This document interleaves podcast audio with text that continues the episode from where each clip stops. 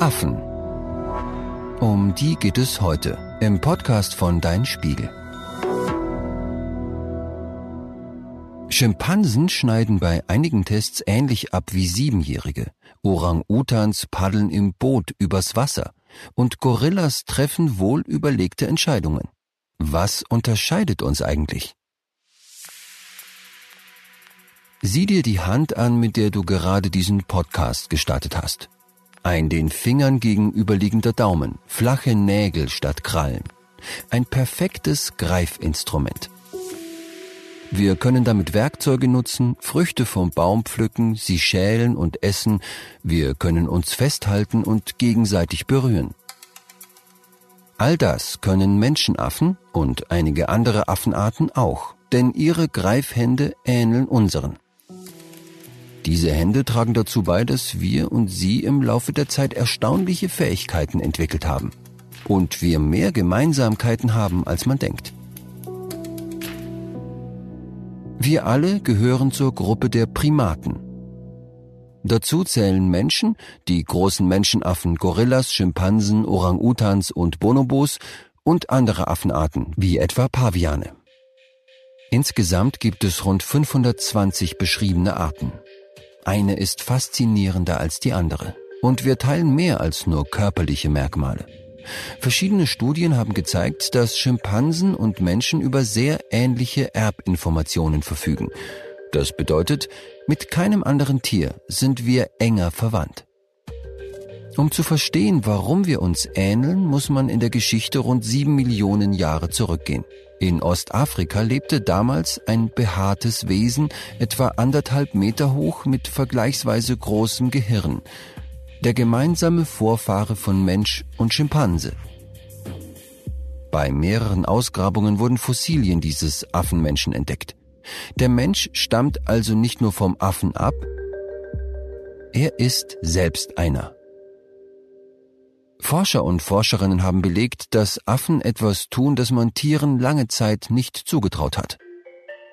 Sie nutzen Werkzeuge und können sie auch selbst herstellen. Orang-Utans etwa holen aus dem, was der Urwald ihnen zur Verfügung stellt, das meiste heraus. Aus Ästen und Blättern schaffen sie sich Werkzeuge, die ihnen das Leben leichter machen. Sie nutzen Äste als Fliegenklatsche, schützen ihre Hände mit Blättern, wenn sie stachelige Früchte umhertragen und basteln Regenschirme aus großen Blättern.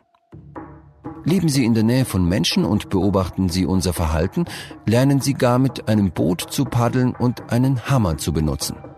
Orang-Utans sind so intelligent, dass sie noch einen Schritt weitergehen. Sie scheinen im Voraus zu planen. Forscherteams beobachteten, wie Bonobos und Orang-Utans nützliche Werkzeuge aufbewahrten, die sie später bei der Suche nach Nahrung noch gebrauchen konnten. Das war eine große Entdeckung. Zuvor dachte man, dass nur Menschen fähig wären, zu planen und abzusehen, was in der Zukunft passieren könnte. Menschenaffen haben ein großes Gehirn und etwas, das Primaten von vielen anderen Lebewesen unterscheidet.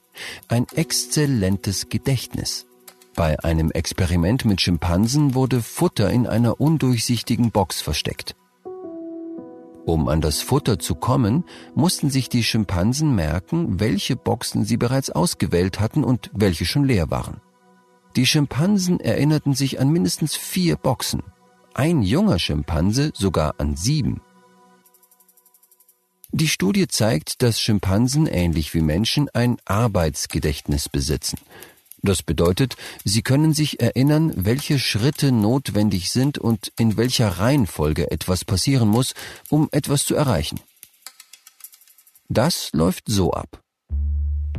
Die Schimpansen im Tahi-Nationalpark an der Elfenbeinküste benutzen Hammer und Amboss, um verschiedene Arten von Nüssen zu knacken. Erster Schritt. Nüsse einsammeln und ablegen. Zweiter Schritt. Einen passenden Knüppel herbeischaffen. Drittens. Mit Knüppel und Nuss einen harten Untergrund suchen. Und viertens. Mit gezielten Schlägen die Nuss knacken. Um an Honig zu kommen, gehen Schimpansen noch geschickter vor. Sie brechen erst das Bienennest mit dicken, stumpfen Stöcken auf, wechseln zu dünnen Stöckchen, um die Waben zu öffnen. Dann schöpfen sie Honig mit einem breiten Rindenstück, genau wie mit einem Löffel heraus. Ihr Arbeitsgedächtnis, so haben Forschende herausgefunden, unterscheidet sich dabei kaum von dem des Menschen. In einigen Studien schnitten Schimpansen ähnlich ab wie siebenjährige Kinder. Den Umgang mit Werkzeug lernen die Schimpansen von klein auf. Bis sie ihn jedoch beherrschen, dauert es mehrere Jahre.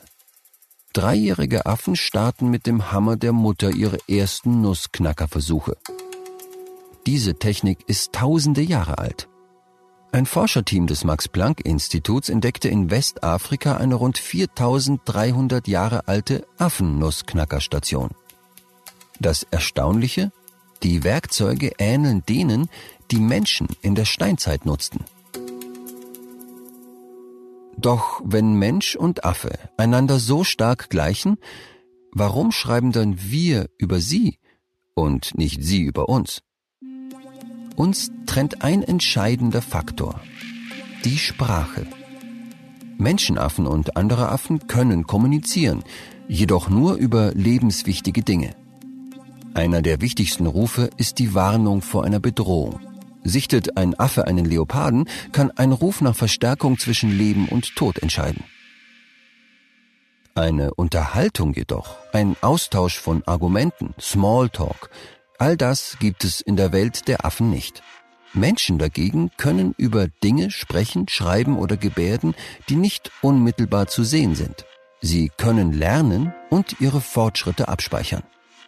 So kann jede Generation auf das aufbauen, was die Generation vor ihr entwickelt und gelernt hat. Das beste Beispiel?